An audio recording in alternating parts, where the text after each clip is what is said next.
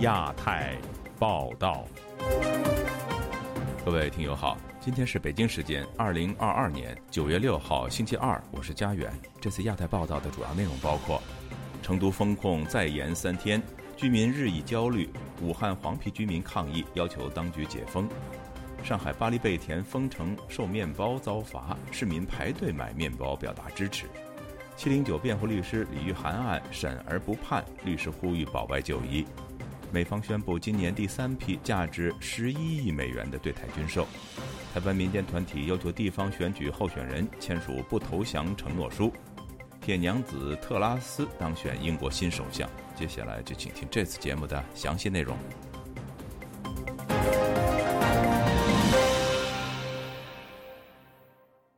中国新冠疫情已经覆盖三十一个省市，全国超过六千五百万居民受到风控影响。四川成都当局决定原则居家的隔离措施延长三天，居民感到忧虑，担心会失去工作机会。而在武汉，盘龙城小区居民喊口号抗议封城措施，当局出动大批武警和公安特警戒备。详情，请听记者古婷的报道。新一轮疫情来临之际，中国封控范围持续扩大，全国已有九成的城市实施全域或局部封控，其中七个是省级城市。成都本周日新增确诊九十例，无症状五十例。当局宣布，本周一至七日继续实施原则居家隔离措施。成都居民马国明先生周一对本台说：“当局将持续实施封城措施，居民很无奈。”现在没有解封，成都又从五号延期到七号。现在幼儿园这些个学校也延迟了，也不能上学开学。现在疫情就是一直在增加，现在不知道哪天才能解封。另一位居民张燕告诉本台，当天中午近一点钟又遇到地震，她先是感到头晕，后来看到灯在晃动，其后许多住在高层的居民拼命往楼下跑，但是门是被锁的。无奈的居民又回到各自的家中。他说：“现在大家都很担心，没有解封，还要延长三天，每天出来做核酸。”三天肯定是不行的，解不解还是个未知数。做核酸又系统崩溃了吗？天又下雨，我在小区那儿排了三个多小时。昨天呢，就挨家挨户的做。本周日晚十点许，成都市人民政府新闻办公室微信公众号“成都发布”通报：经成都市新型冠状病毒肺炎疫情防控指挥部研究决定，自九月五日零时至九月七日二十四时，在全市范围内继续开展全员核酸检测。财新网报道。目前，包括七座省会城市、一座直辖市在内的三十三座城市因疫情处于部分或全部静态管理，超过六千五百万居民受到影响。在湖北武汉黄陂区盘龙城，居民不满无止境的封控措施，近期又被限制出门超过九天。九月二日，居民在小区内抗议，要求当局解封。视频中，警车呼啸而至，居民大喊“解封”。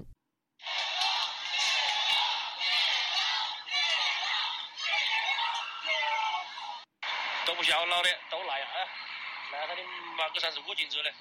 哎，军那军那还来好多警车来了，二三十辆警车，好多警车，你看到吗？看这全部是警车，是往哪里去的？哎，还是怕老百姓闹事，好多警车，特警车都来了，完了完了，别了，特警都来。武汉居民施先生告诉本台，盘龙镇居民向他证实，当地发生了民众抗议事件。我刚刚发给那个住在那边的朋友看了一下，他说是的，是武汉的视频。他不仅跟我说这个你发给我的视频啊，就是盘龙城的，然后现在还补发了这一段呃聊天记录给我。武汉另一位居民方女士对本台说：“这是说解封解封，就是说就是就是前两天的事情，就这几天很很多人在那个闹是嘛，小区的关关时关的时间长了，还有一些人就是年轻的小年轻的要还房贷啊，就是说。”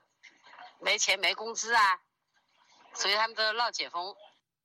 周日晚间，盘龙城开发区新冠疫情防控指挥部发出致居民朋友的一封信，写道：“黄陂区疫情多点散发，形势依然严重。”社区传播风险依然较高，还说大家若有困难，请直接联系社区工作人员和党员干部。近期，中国多地发出致在外老乡的一封信，当局要求在外打工的人中秋假期非必要不返乡，尽量留在当地赏月过中秋。过去一日，中国新增一千五百五十二宗新冠本土个案。包括三百零三宗确诊以及一千二百四十九宗无症状感染新冠确诊个案中，四川一百零五宗，西藏六十四宗，广东六十三宗。新增无症状感染者个案中，西藏四百五十二宗，黑龙江一百六十二宗，四川八十宗，广东二十六宗。深圳居民张海对本台说：“他所在的区域虽然解封，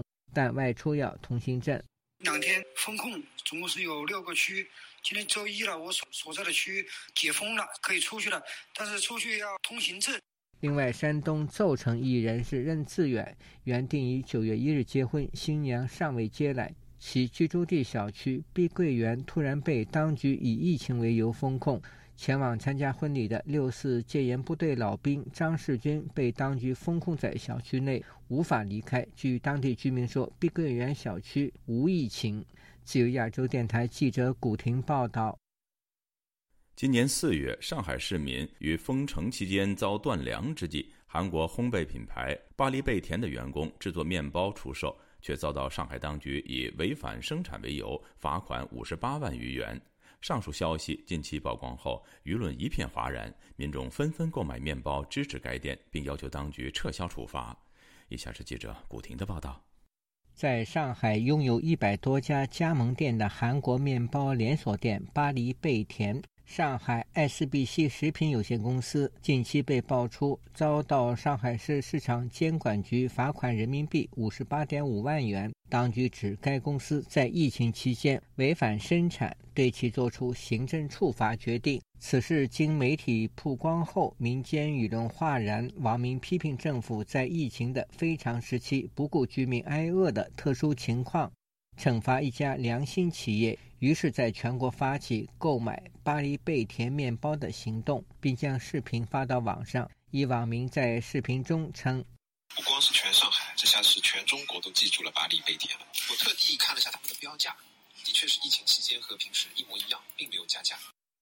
这样的价格在魔都的确不算贵，五十八点五万罚就罚了，就当是做了个广告。今天特特地地的去买了一次巴黎贝甜，支持他们家的生意。”网上呢都在传一句话，叫“众生皆苦，巴黎贝甜”。据报，四月二十三日至二十六日，当事人在上述培训中心内从事糕点类食品的生产经营活动，而该地址未取得食品生产经营许可相关资质，累计生产了团购糕点套餐四百套，每套售价一百二十五元至一百七十元不等。当事人生产经营上述团购糕点套餐所得共计五十八点五万元被没收，另处以十倍罚款近六十万元。上海居民王先生本周一对自由亚洲电台说：“在封控期间，许多居民有病无处医，想吃无处买，而官方指定的团购价格昂贵。巴黎贝甜当时为居民提供的物美价廉的食品。”当局不该处罚这类良心企业，这真的是太过分。他们等于帮老百姓解决困难，就不应该再去罚，那肯定是有问题的。他可能影响到垄断的企业吧。比如说我团购，我本来是他可以挣的钱，好了，你去卖嘛，等于抢了他的生意。有关巴黎贝甜被上海有关当局罚款五十八万元的报道，一度登上了微博热搜榜。阅读量已超过了一亿人次，在抖音平台，许多人发布视频促当局撤销对巴黎贝甜的行政处罚。一位网民说：“巴黎贝甜在当时解决的是周边居民食品不足的这样的一个问题。我是建议有关部门啊，以这个紧急避险的这个原则，取消掉对巴黎贝甜的这个处罚。我建议政府做的漂亮一点儿。”一方面你罚他五十八万，另外一方面立刻转手就再奖励五十八万。巴黎贝甜在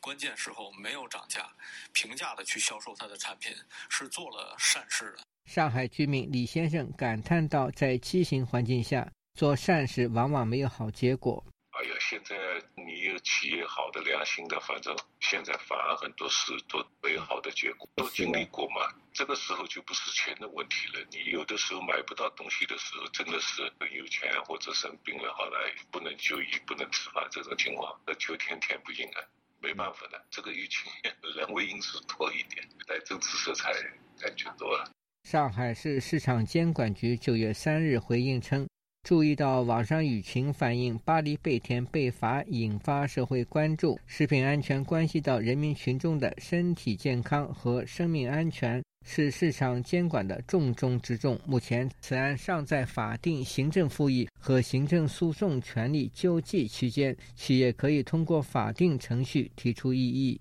韩国企业巴黎贝甜在全球有面包店八千多家，其中三百多家在中国。资料显示，上海爱思必西食品有限公司是韩国大型食品连锁企业 SPC 集团于2003年在上海新建投资。SPC 集团旗下的烘焙品牌巴黎贝甜主要经营法式面包、三明治。蛋糕、咖啡等。目前，巴黎贝甜在中国共开设了三百零四家门店。自由亚洲电台记者古婷报道。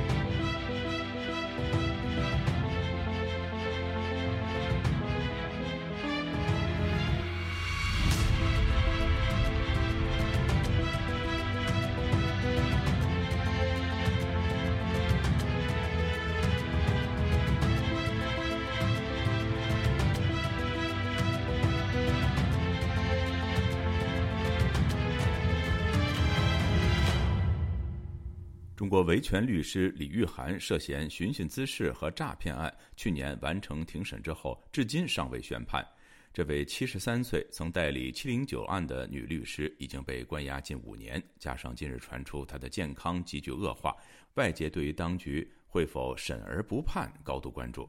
请听记者高峰的报道。二零一七年十月，律师李玉涵在家乡辽宁沈阳被捕，先后被控寻衅滋事和诈骗罪。去年十月，案件在沈阳完成庭审后，至今尚未宣判。近日，维权网引述李玉涵儿子的话说：“母亲在看守所身患重病，多次心脏病发作，使他再度成为关注焦点。”李玉涵的代理律师对本台透露，自介入案件以来，他已多次为当事人向法院申请取保候审，均遭到拒绝，因为他。实际上是一九四九年出生的人，他今年已经七十三岁了，年龄比较大，原来都有很多基础的疾病，就是开庭的时候可能还需要人来搀扶。年龄大，身体本来就不好，长期的这种积压导致他身体健康出现严重问题，我觉得也在意料之中。我也多次向法院提出取保候审的申请，但是都没有被法院或者是其他的司法机关。予以采纳。代理律师相信，李玉涵的健康恶化有多方面因素。这个大陆这个看守所，它的环境相对比较糟糕，有时候一个看守所按照规定可能羁押十几个人，或者是二十几个人，但现实中可能比羁押的。按规定羁押的人数要多很多，只有很短的时间才能见到太阳，特别是对于年龄大的人或者有有有有这种基础病的人。而李律师呢，又年龄又大，然后又有很多基础的疾病，关押这么长时间，那肯定会出问题。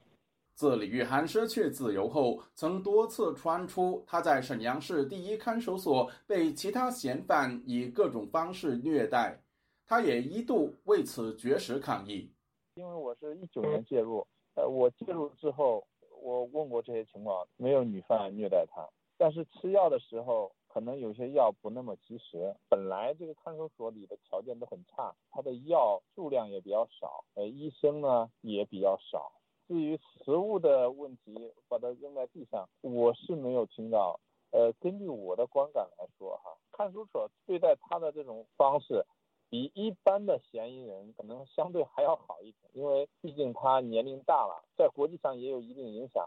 所以说他如果有了问题，看守所的人肯定要受到一定的，呃，承担一定的责任，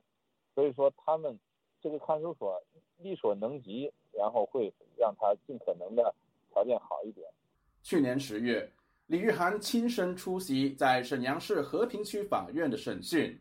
律师透露，过去接近一年，他曾多次就案子没有下文与当局交涉，一直不下判决。我多次和这个主审法官联系，他的家人也和主审法官联系，但是得到的回应都是：呃，我们要向上面汇报，就是说法官自己都做不了主，就要向上汇报。也可能上面没有给一个明确的意见，所以他们也不敢判，就一直这样拖着。呃，像像这种情况，我我我也相信法官没有骗我，因为一般来说，不管什么案件，他们希望早点结案。外界普遍认为，当局五年前对李玉涵下手，真正原因是他曾为卷入七零九案的律师王宇辩护。王宇估计。法院审而不判，另有内情。就是他到现在不判不了的原因，据说啊，就是他现在法院还是仍然是公检法那边逼他认罪，李律师到现在就是不认罪，就是所以说他就就就是拖着一直不判。现现在就是就关押这种这种方式，然后就代替他服刑。有法律界人士则相信。李玉涵案一直没有宣判，与中共二十大即将召开有关。估计当局可能担心，一旦李玉涵被裁定罪成，会引起国内外反响，为二十大增添变数。自由亚洲电台记者高峰香港报道。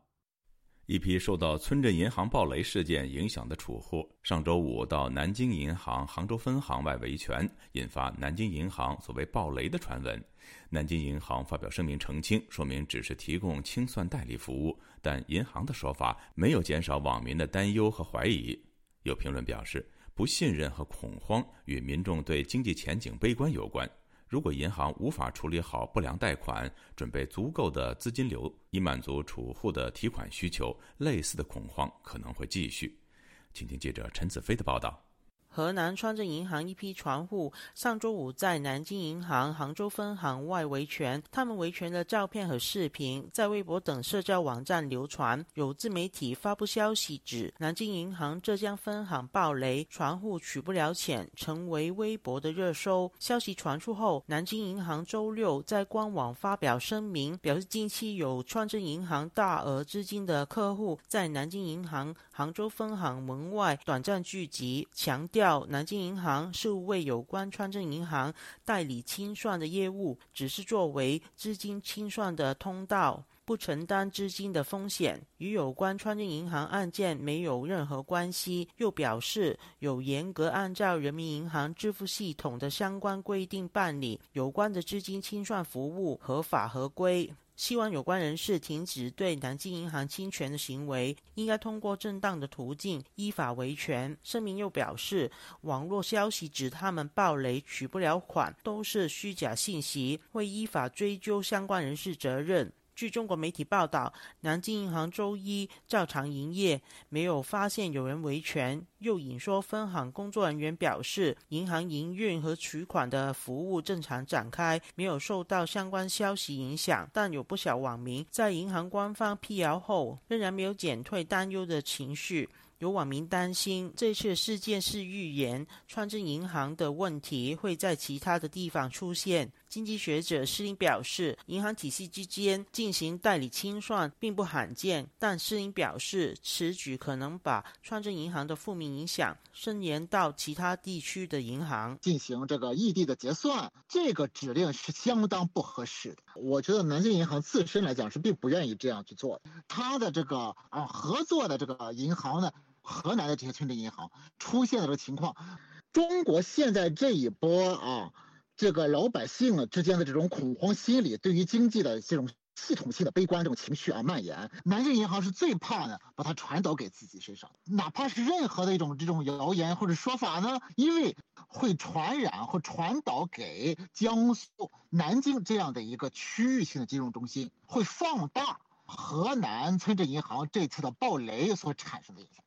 会把它的危害呢传导给江苏的南京银行。他表示，南京银行发声明之后，没有马上消除网上质疑的声音，与民众对中国经济评估处于悲观状态有关。他建议银行除了用传统的方法发声明辟谣外，也要用实际行动安抚民众的不安。河南的时事评论员李伐天表示，河南川镇银行暴雷问题还没解决，受影响的船户以维权追击等方法引起相关部门关注，也可以理解。对于南京银行表明会追究发放假消息的人士，李伐天表示，是否有刑责要视乎发布者的身份以及其发布内容才能判断。你中国的媒体又不是自由的。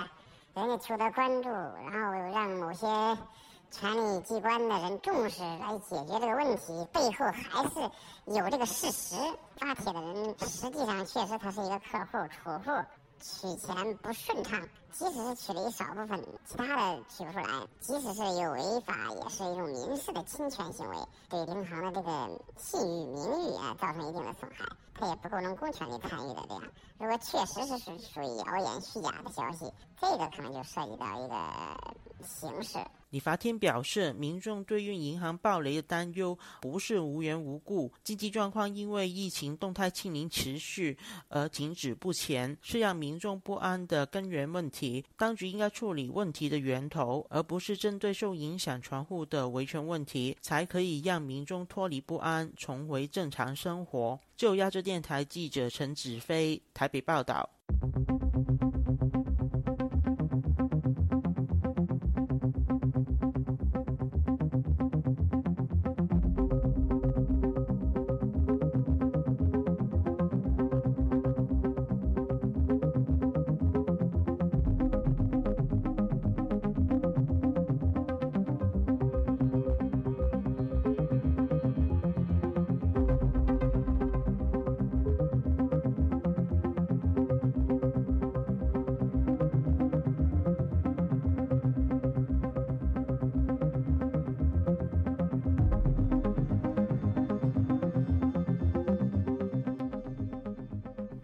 执政的保守党星期一中午公布党魁选举结果，一如外界预期，党内支持度领先的特拉斯顺利当选，将入主唐宁街十号，成为英国新首相。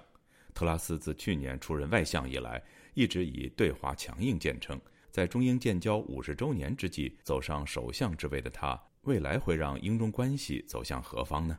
请听本台记者吕希发自英国伦敦的报道。326. Therefore, I give notice that Liz Truss is elected as the leader of the Conservative and Unionist Party. 在欢呼声当中，特拉斯当选成为保守党新任党魁。他周二将会到苏格兰接受任命，成为新任的英国首相。 他在当选以后发表演说，感谢即将正式辞去首相之位的约翰逊在任内做出的贡献。他要强调会兑现竞选承诺，并会带领保守党赢得二零二四年的大选。保守党人权委员会副主席、人权组织香港监察创办人罗杰斯向本台表示，那是因为特拉斯的对华态度而向他投下了信任的一票。Particularly on on China policy, I was. 特别是在中国政策上，我有信心特拉斯会比苏纳克采取更强硬的对华立场，并支持香港。虽然苏纳克在选举中展现出比我预期中更强的对华态度，但特拉斯的往绩，至少他过去所言，给了我希望。希望他会对中国采取更强硬的态度。不过，我们仍要静待他实际会做什么。实际上，现年四十七岁的特拉斯，自从去年出任外相以后，就一直以对华强硬态度见称。他曾经多次就香港人权问题批评中国。在新疆问题上，他曾经私下以种族灭绝形容中国在新疆的所为。在台湾问题上，他曾经多次呼吁西方盟友协助台湾自我防卫，更在上个月初下令传召中国驻英国大使郑泽光，要求解释美国众议院议长佩洛西访台以后北京的一系列军事行动。而他上个星期在选前最后一次造势大会上，更以非常严重的威胁形容中俄两国，强调英国将会与美国等盟友合作对抗。罗杰斯希望特拉斯以实际行动抗衡中国，包括把中国列为英国的国安威胁，把北京在新疆所为定性为种族灭绝，并对侵害香港人权的中港官员祭出制裁。伯德承认，目前英国陷入了经济困境，而中国作为英国第三贸易伙伴，特拉斯在推出针对中国的措施时，必然会面对内部压力。以及英国的前香港浸会大学政治及国际关系助理教授黄伟国表示，特拉斯对华立场鲜明，加上受到新疆以及香港问题影响，可以预期他上台以后，英中两国不可能再回到从前的密切合作关系。不过，英国是否可以如同美国一样，在經濟上和中國完全脫鈎，還要視乎特拉斯的具體行動。咁會唔會都係一個競選時期，或者喺一啲誒政治？會否只是競選時期就政治事件的表態，而沒有實際措施，可以在人權問題、香港問題上向中方施壓呢？贸易和经济上依赖中国，也会让人觉得伦敦政府口头上的强硬和实际行动、政策和外交上的强硬比较，会否是说一套做一套呢？而特拉斯当选保守党党魁以后，在周一截稿前，中国外交部和中国驻英国大使馆都没有表态。不过，在选举结果公布以前，中国官媒环球网就发表社评，批评特拉斯在竞选过程当中对中俄等国激烈粗暴的言辞，引发担忧。自由亚洲電台记者吕希，英国伦敦报道。美国上个星期五宣布对台三批军售，包括导弹以及监控雷达。这也是拜登任内第六次对台军售，也是总金额最大的一笔。台湾有军事学者认为，军售内容都是既有项目，并未出售新武器。可能美国想在美中之间建立所谓的护栏，比加强台湾防卫更重要。但也有军事专家认为，美方的策略是先增强台湾的武器，以应对敌军入侵所需要的基本数量。请听记者夏小华发自台北的报道。美国国防安全合作署华盛顿时间二号宣布，三批总价值约十一亿美元的对台军售案，包括一百枚的响尾蛇战术空对空飞弹，以及六十枚的鱼叉二型反舰巡弋飞弹，还有监视雷达合约。这是拜登政府上任以来第六度对台军售，也是六次当中军售金额最高的一次。路透社報道，白宮的中國與台灣事務資深主任羅森伯格透過聲明表示，中國加大對台施壓力道，因此美方提供台灣所需，以維持台灣的自我防衛能力。而台灣的總統府發言人張尊涵表示，這一次的軍售案有助台灣的軍人應對灰色地帶的壓迫，並可以發揮長程飛彈預警效益，有助於提升整體的防衛戰力。中国驻华盛顿大使馆发言人刘鹏宇则发布声明称，台湾是中国领土不可分割的一部分，要求美国立即撤回军售案。这是在美国众议院议长佩洛西访问台湾，解放军以发射飞弹、围台军演、越过中线等进行报复之后的第一次美国对台军售。中華戰略前瞻協會研究員接種接受自由亞洲電台採訪指出，這次軍售的內容其實都是國軍既有裝備的添購或者是後勤維修。那像魚叉飛彈跟 AIM 九 X 響尾蛇飛彈，它其實都是國軍目前已經有的裝備，所以這邊就只是增加彈藥的備彈量。先前我們國軍對於這種精準彈藥的庫存數量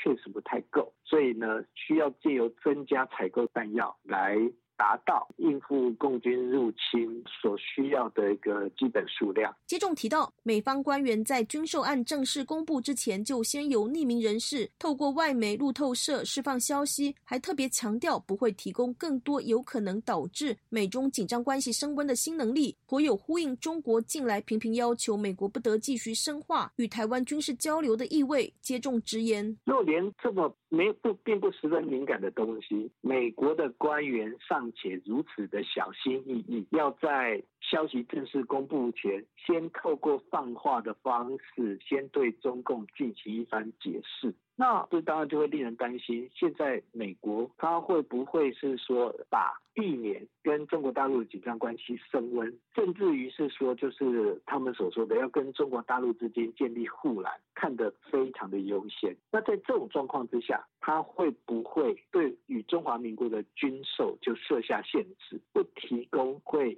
增加美中紧张关系的新装备，那就令人担心。就是说，那以后是不是拜登政府是不是在接下来一段时间内不会再出售任何新的武器系统给我们？这个都令人担中央社引述美台商业协会会长韩如博在声明中说：“美台商会反对对台军售的所谓有限做法，正如中国人民解放军近期在模拟封锁演练中展现的那样，台湾面临不同的威胁，需要具备各种应应的能力。”如果不让台湾建构全面的防御力，随着时间推移，台湾的防卫将形成新的缺陷，恐怕会让解放军趁虚而入。韩如博所说的有限做法，指的是拜登政府今年初宣布调整对台军售政策，终止大部分不属于不对称战力的范畴的对台军售。美台商会会长韩如博与台湾美国商会执行长魏立安，在今年五月就致函美国政府，表达忧心。担心聚焦于不对称战力的台湾安全构想，主要只是因应全军入侵台湾开战日的，也就是 D-Day 的情境，设此限制，恐怕会削弱台湾的防御和核阻力。淡江大学助理教授苏子云接受自由亚洲电台采访指出，军售牵涉到预算的问题。载台的部分，像是那个自走炮或是战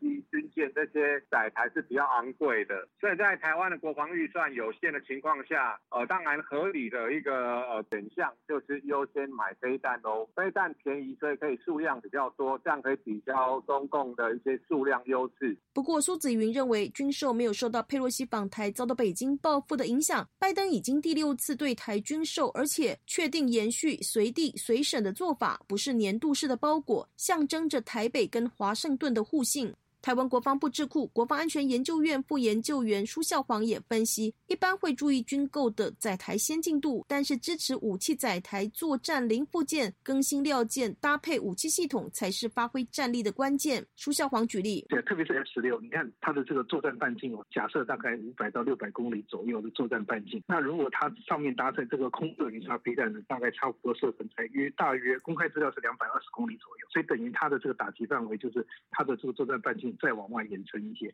有效的压制共军的海军的作战范围的，就必须要这个远离到那个台湾的陆地。那这样他可能就也许就没有办法，例如说封锁台湾陆地，或者对台湾陆地发生发挥打击的作用。所以它意义是其实其实很很重大。此次军售的另一个看点是长城预警雷达的部分。接种提到，这次军售对国军维持弹道飞弹预警能力和对远距离外中共军机的监控能力还是有一定的帮助。苏子云说：“台湾的乐山雷达是离中国前线最近的长城预警雷达。台湾媒体曾经报道，中共如果从新疆、蒙古发射飞弹，三四千公里都能够看得到。”苏子云说：“现在的乐山雷达，其实在技术上已经可以跟美国同步了，这就是一个情报分享的部分。但是它做到哪个程度，因为没有公开资料，我们无法评论，只能说技术上绝对可以相容的。”自由亚洲电台记者谢小华台北报道。台湾多个民间团体呼吁九合一选举候选人应该签署不投降承诺书。日前宣布捐款一亿美金强化台湾国防的前电联董事长曹新成也透过书面表示支持，呼吁台湾人民千万不要投票给那些在台湾吃里扒外的政客。今天，本台记者夏小华发自台北的报道。二零二二年台湾地方公职人员九合一选举十一月二十六号投票，已经有一万九千多人完成竞选登记。多个台派和独派团体五号召开国际记者会，呼吁九合一各个政党的候选人，尤其是参选地方县市首长者，应该签署捍卫台湾绝不投降承诺书。预计选前两周，十一月十一号公布签署的情况。承诺书上写着：当中国以军事的方式侵略、威胁台湾，或是台湾与中国之间发生，或是即将发生武装冲突的时候，誓死保卫台湾安全，反击侵略，绝不投降。承诺书还写到：以最大的警觉，阻止外来敌对势力渗透，绝不以言论、行动或是其他方式。式鼓吹、宣传、游说，或是支持任何有关投降、不抵抗，或是台湾应该与敌人和谈的论调。另外，承诺不论当选与否，都将致力于强化台湾人民抵抗意志，协助建立完善在地民防体系。台湾独立建国联盟主席陈南天致辞提到，俄罗斯侵攻乌克兰，美国提供了飞机让乌克兰总统泽连斯基离开基辅的时候，泽连斯基以坚决的语气说，他要留在乌克兰抵抗俄罗斯，他绝不妥协的决心，鼓舞了乌克兰全体人民抗俄的士气，让俄罗斯成立傀儡政权的阴谋无法得逞。陈南天说：“面对中国随时可能侵略台湾的时候，一位公职候选也应该振动宣誓。”自主捍卫台湾的决心。台湾黑熊学院共同发起人沈博阳接受自由亚洲电台采访指出，虽然此次是地方基层选举，未来当选所设的权限并不是国防和外交层级，但是他们却攸关台湾第一线的民防。沈博阳说，在民防很多的最最主要的一个指挥层级，其实村里长，然后更不要讲说我们其实民防大队哈这些等等之类的是受到县市政府的管辖，那我们的区公所，其实在民防的时候都变成是一个很重要的单位，所以如果说这些人是已已已经跟这个共产党谈好条件了，那我们可能的民防系统直接就在他们指挥之下直接崩溃嘛？那直接崩溃之后，那后勤的崩溃一定会造成国军作战上的崩溃，因为这包含医疗体系都有可能直接受到影响。所以大家可能会觉得说，因为村里长啊、县市首长，那能有什么关系？民防全部都是区域防卫，区域防卫一旦没有做起来的话，然后一旦被县市。的层级把它拉掉的话，那这个作战我们就可能就打不下去了。但外界也质疑这份承诺书并没有强制力。沈博阳则认为，因为选民可能不知道说这个人到底在以后如果战争爆发，他的角色他会怎么做。一般人也不知道这些人在战争其实是非常重要的角色。所以一方面让大家知道这件事情，另外一方面就是让大家知道说，那你现在要投下去的候选人，他愿不愿意在战争的时候去顾好民间防卫这一个角色？如果他不愿意的话，那他这个就不是应该你要支持的候选人。不投。降承诺书提到了拒绝散布投降论和和谈论。台湾制宪基金会副执行长宋承恩强调，这不是拒绝与中国接触互动，那是因为部分的台湾人以和平包装投降论。中国最新发布的对台政策白皮书主张，台湾的命运就是与中国合并，台湾人民的选择只有被武力征服或是和谈接受统一。在武力威吓下的和谈并不是和谈，受胁迫的和平不是和平，而是屈服就是投降。台湾学生联合会秘书长陈孤雄接受自由亚洲电台采访表示，从美国联邦众议院议长佩洛西访台之后，有关于军事防御、国家安全的议题快速升温，成为青年学生蛮焦虑的事。先前新闻曾经报道，过半数的台湾受访者认为必有一战，而且不畏战。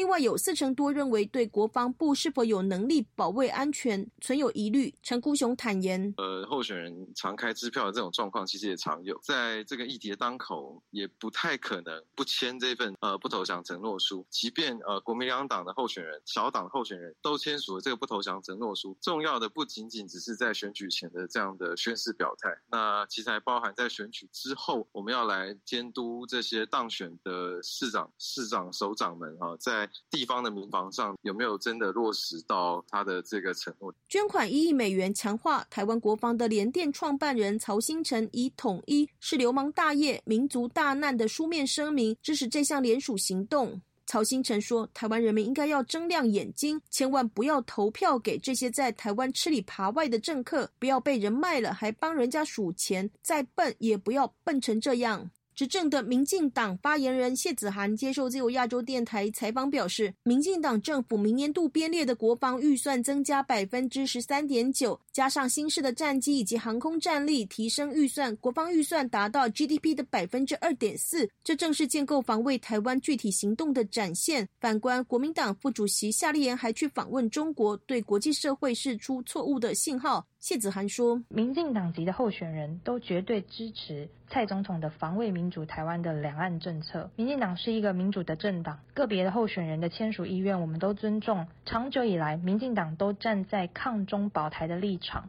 毋庸置疑，无党籍的台北市议员苗博雅接受自由亚洲电台采访表示，他会签署。嗯，会啊，会啊，这是一个我想要参加台湾民选公职选举的人应该很合理的一个要求吧。国民党则只回应本台，国民党会秉持亲美爱台、国防保台、和平护台的方针，支持加强坚实的国防力量，也不放弃对话，以务实的行动保障台湾安全与繁荣。自由亚洲电台记者谢小华台北报道。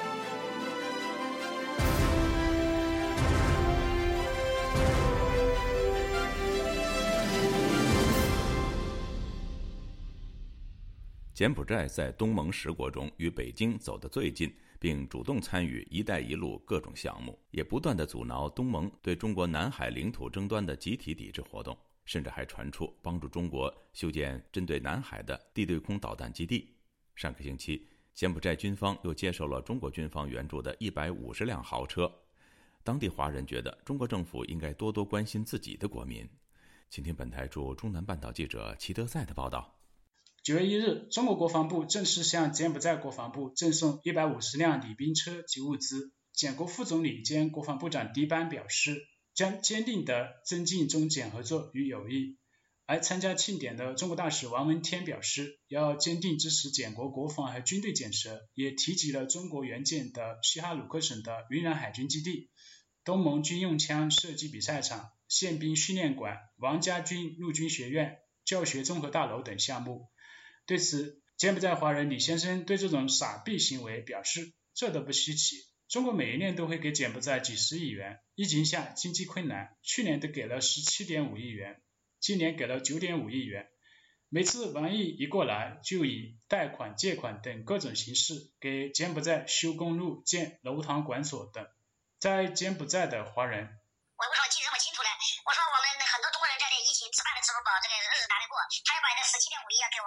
中国人，不要说那些不是说给诈骗集团，给我们这些正正规做生意的人，我们日子都会好过。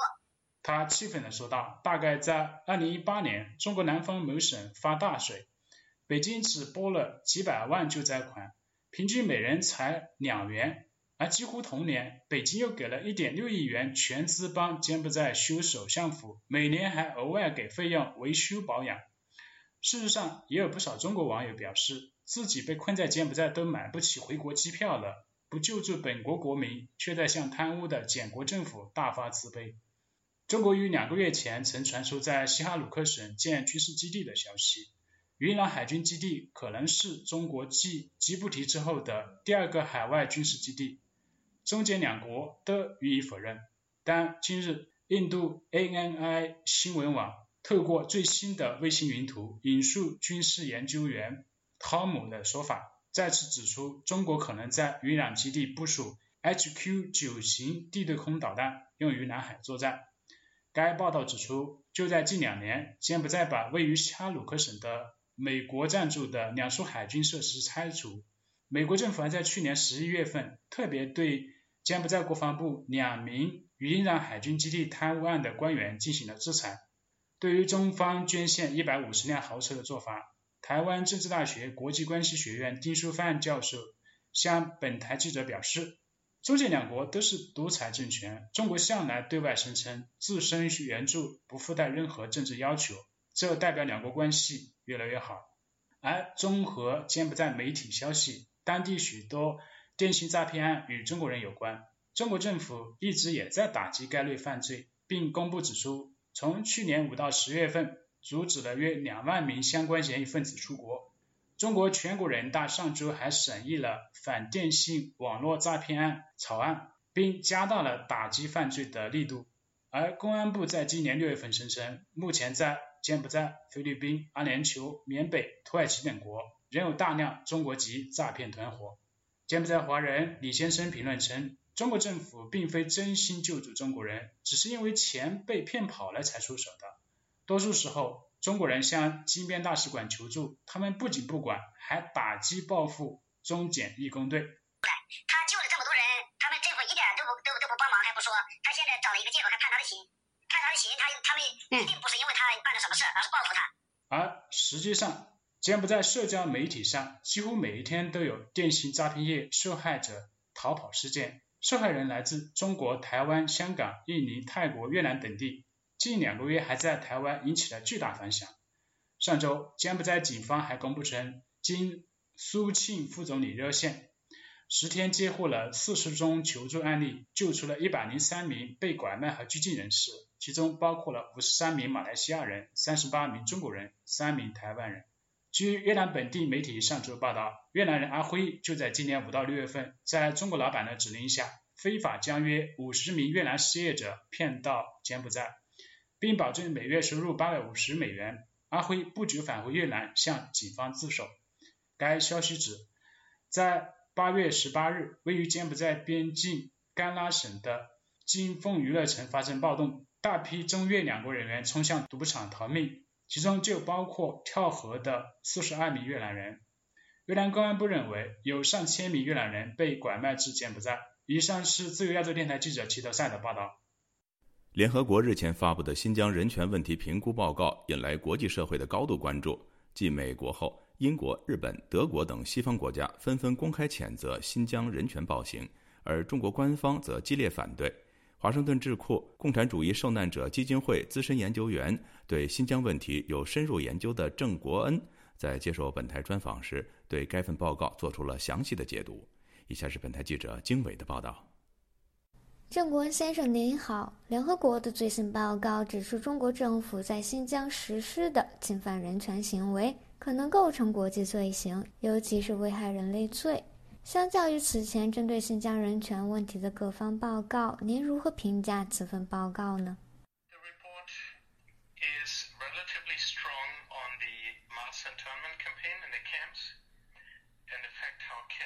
这份报告展示了有力的证据。证明新疆集中营发生了大规模的拘禁行动，展示了集中营如何限制人们的自由。这是关于酷刑和其他待遇的可信记录。关于限制宗教自由的评估也相当不错，有很多国家对此做出回应，也是非常好的方面。但这份报告在强迫劳动和强制绝育等方面的论证要弱得多。这些问题没有在报告中很好的展示出来，篇幅很短，也不够有实质性。鉴于其他调查和研究获取了很多可信的证据，但他们并没有采用在这份报告里，因此结论有些薄弱。与以往的新疆人权报告相比，您为什么说这份报告是保守的？为什么这份报告谨慎地回避了中国正在新疆实施种族灭绝的结论呢？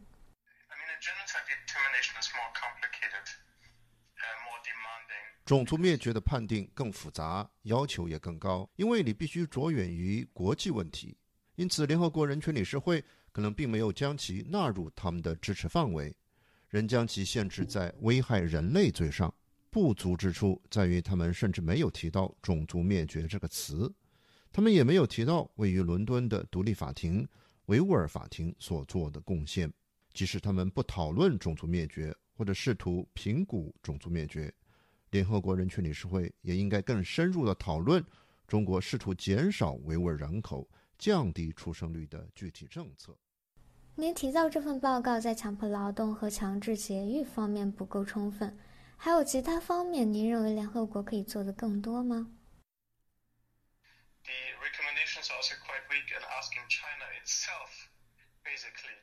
这份报告中向中国提出进行基本的补救、调查等方面的建议，仿佛中国政府甚至没有直接参与其中。在描述中国政府和地方政府之间的联系时不够充分，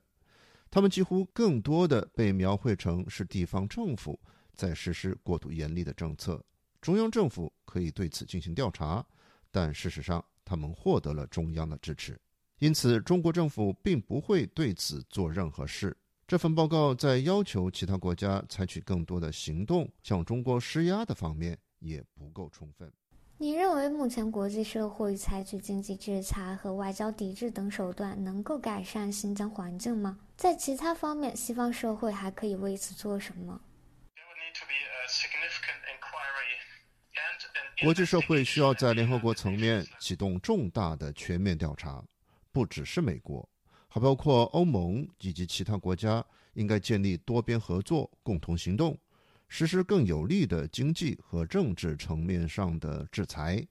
包括通过马格利茨基法案，针对北京更高级的官员实施制裁。据美国媒体《华尔街日报》九月二日报道，中共宣传部门已对官方媒体下达指令。把联合国人权高专办发布的评估报告描述为由反华势力炮制。有外交人士透露，中国将在国际舞台上对该份联合国评估报告作出全面回应，包括动员友好国家在联合国人权理事会等主要论坛上支持其立场。这是否意味着北京会全面反击，而不是做出任何改善？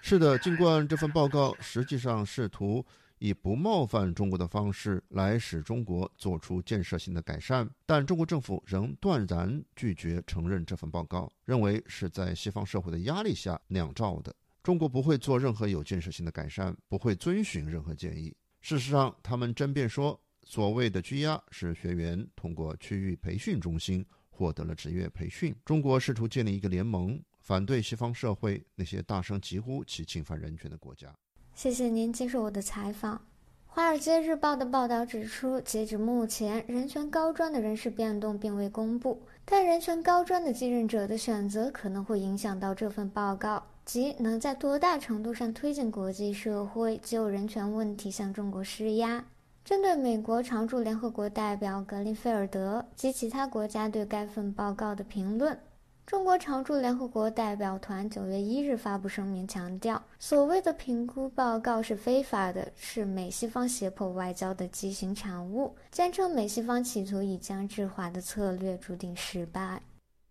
以上是本台记者经纬对郑国恩的专访。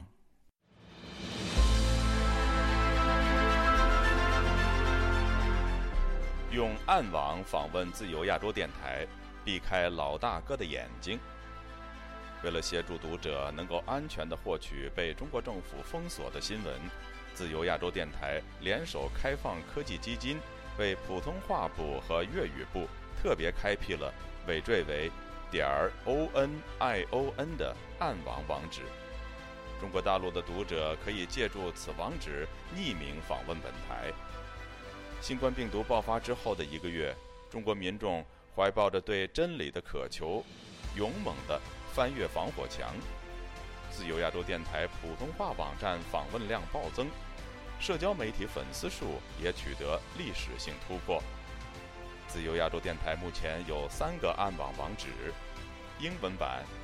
www 点 rfa 六二 zl 六 z 六 ow mtlf 点 on。I o n 斜线 e n g l i s h 普通话版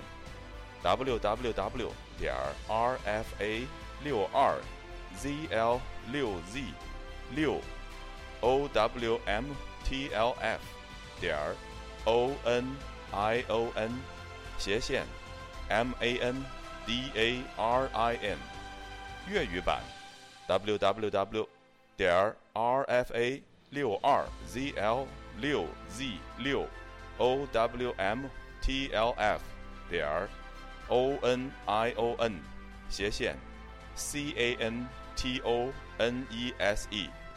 中国已经连续四年被美国人权组织自由之家评为侵害网络自由最严重的国家。为了抗衡中国政府的高压封锁，自由亚洲电台如今。也加入一些其他国际媒体的阵营，为公众提供暗网入口，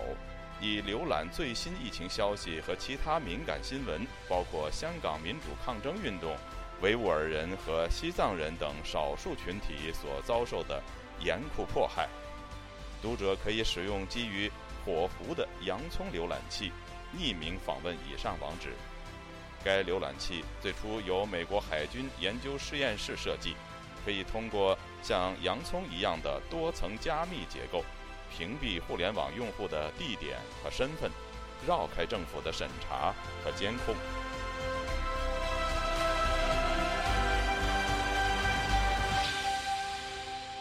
听众朋友，接下来我们再关注几条其他方面的消息。哈萨克斯坦外交部发言人斯马迪亚罗夫本周一在新闻记者会上表示，中共领导人习近平将于九月十四号到访哈萨克斯坦，习近平将与哈国总统托卡耶夫举行会晤，并签署多项双边协议。路透社的报道说，外界普遍预期将在十月十六号开幕的中共二十大上获得总书记连任的习近平，自当局二零二零年实施动态清零防疫政策以来就没有跨出国门，而北京当局通常很少事先通告习近平的活动。目前同样并未就哈萨克斯坦外交部发布的上述消息予以确认，中国外交部也没有立即回应媒体的查询。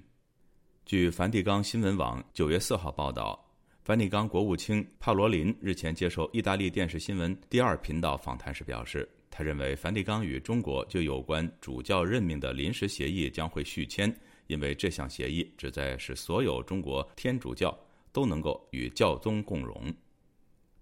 一群逃离中国前往韩国寻求庇护的基督徒，目前已经转赴泰国，请求联合国难民机构保护他们免受宗教迫害。